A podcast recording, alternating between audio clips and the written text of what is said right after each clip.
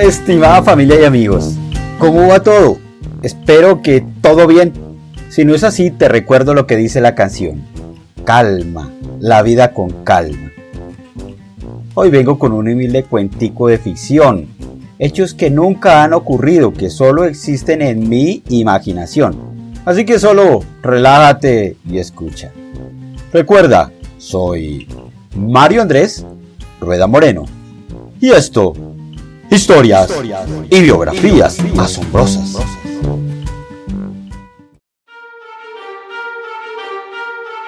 Cuento. El suertudo que se casó obligado. Por Mario Andrés Rueda Moreno. De cierta manera, mi primo lejano, muy lejano, es un hombre con suerte de aquellos desafortunados afortunados que andan por la calle con las manos en los bolsillos sin una moneda, pero que se dan vida de lujo gracias a los amigos con los que andan para arriba y para abajo. No pongo mis manos al fuego por él, y esta es la razón por la cual decidí tomar un papel y escribir sobre alguien del que pienso que es un ser muy suertudo. Empezaré por explicar que hace unos 10 años se enamoró profusamente de una mujer después de verla bella en medio de una borrachera.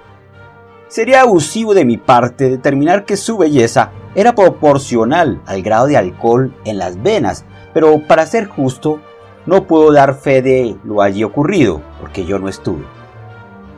El hecho es que, después de ese día, mi primo, lejano, muy lejano, se enamoró de tal manera que dejó sus estudios de derecho y antes de graduarse apresuró su vida tomando rumbo al matrimonio, ya que la enamorada, una mujer ya pensionada, Así se lo exigía.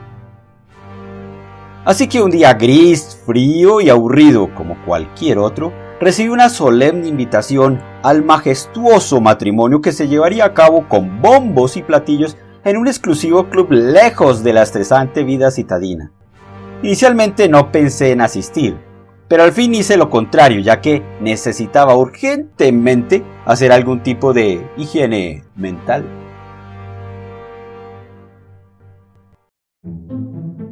La fecha llegó y sí, me vi entrando a la iglesia.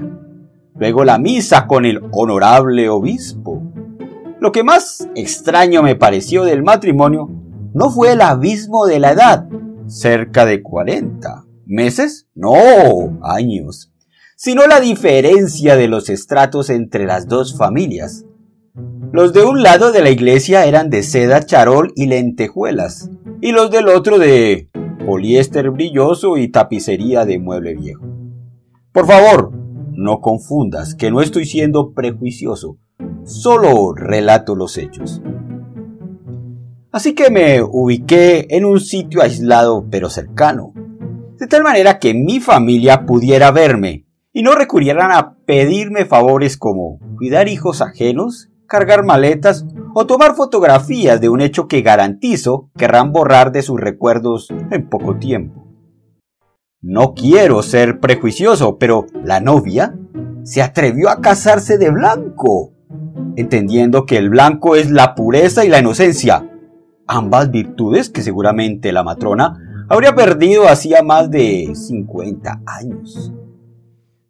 Luego del matrimonio nos pasaron a otro salón, no quiero decir nada de la panza del cura, porque no seré prejuicioso.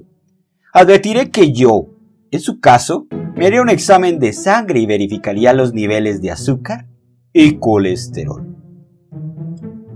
Volviendo a lo que nos reúne, se generó cierta expectativa porque los recién casados iban a bailar. ¡Ay! Yo esperaba una bella pieza del vals de Johann Strauss, que seguramente gran parte de los ignorantes no sabrán quién es, pero no, se atrevieron a realizar un moderno baile urbano. ¿Urbano? No quiero rebajar de circense ni ser ofensivo de ninguna manera, pero una mujer de más de siete décadas que intenta bailar reggaetón es peligroso y ridículo. Pero para mi deleite me froté las manos ansioso porque pensé que ya lo había visto todo en mi vida. El hecho es que la dama, la bella dama, o bueno, así deberíamos decirle, imitaba movimientos de preaparamiento quizás nunca antes vistos por los presentes, ni siquiera por mi persona, que me ufano de no bailar, pero sí de ver muchos videos de bromas en internet. Yo no he podido contener mi risa al ver este par de bufones bailando reggaetón como si estuvieran en la tarima del teatro contemporáneo. Definitivamente recibí una grata contraprestación a mi regalo de matrimonio, del que tampoco me ufano, ya que fue una miserable olla tintera.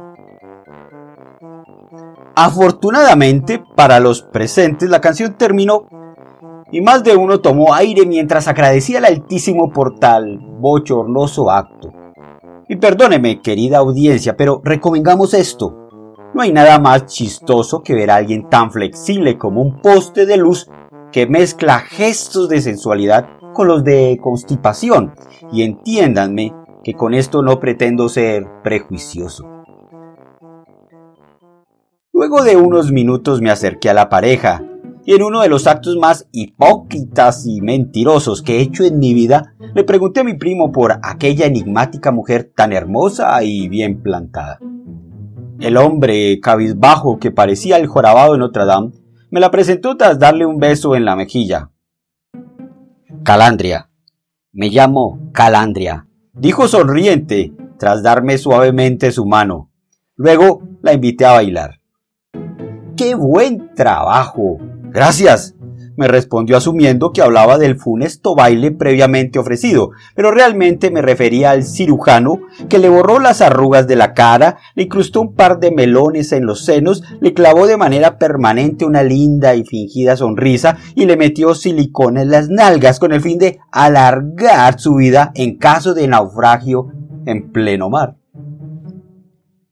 Mientras me tomaba una burbujeante champaña, que me imagino era de una prestigiosa firma que tiene como fin preservar el buen nombre de aquella honorable familia, me hice esta reflexión. ¿Y a este vejestorio cuando muera, a dónde lo llevan? ¿A la chatarrería? ¿Al centro de reciclaje de plástico o al cementerio? Entendiendo que no todas las piezas de su cuerpo se degradarán naturalmente. Pero ese no es el tema prescindible. Por cosas del desatinado destino, me tocó reducirme a la mesa en un extremo de la sala, casi al lado de los baños. Allí consumí la gran comilona que ofrecieron los recién casados. ¡Ay! Afortunadamente, tenía mis anteojos puestos para entender lo hermoso y elegante que puede verse un plato vacío salpicado de pequeños trozos de pato, ensalada y más ensalada. No puedo negar la elegancia y la presentación de la mesa, las copas, los ramos, los meseros que prestaron un servicio excepcional. No lo fue así la labia que tuve que aguantar de un par de amigos de los casados que no se cansaban de parlotear como dos cotorras que solo hacen comentarios de chupamedias. Hasta que lanzaron precipitadamente el siguiente comentario entre risas. ¿Quién es el suertudo en la intimidad? ¿El Benjamín o el Vejestorio? ¡Ay! No lo había pensado. Excelente problema filosófico que seguramente sería resuelto si alguno de los presentes de aquella mesa pudiera atestiguar en persona parte de la consumación del acto, pero para tranquilidad de los escuchas, automáticamente me desconté de la lista. Todo tiene un límite y el mío llegó pronto. Me aburrí de tanta estupidez junta, tanta burguesía y tanta apariencia, tanta pleitesía disfrazada de alegría y elegancia. Así que tras dar una venia no tan bendita, me despedí dejando la sala atrás y salí a la carretera a esperar un bus que me regresara a la ciudad. Mientras me iba pensé en mi pobre primo. El hombre cabizbajo, sin futuro, sin carácter, de voz baja y temblorosa, la mayor parte del tiempo encorvado, que no mata ni una mosca. Seguramente se casó obligado. Su madre, su madre merece un escrito completo, la mayor actriz melodramática del mundo. Solo llanto por ver progresar a su hijo. Eso sí, en medio de las copas, que por cierto se las tuvieron que cortar porque estaba secando los inventarios. Uno nunca sabe qué puede ocurrir cuando se afloja la garganta. Y bueno, bueno, los dejo porque ya viene mi bus. Mi desgraciado primo se separó a los 25 meses. Tras el divorcio, recibió un pequeño capital. Por mi parte pensé que era justa la liquidación por sus servicios prestados. Hoy en día, el infeliz de mi primo se va a casar de nuevo con una mujer de familia bastante adinerada. ¡Qué suertudo! Y que viva el amor. Fin.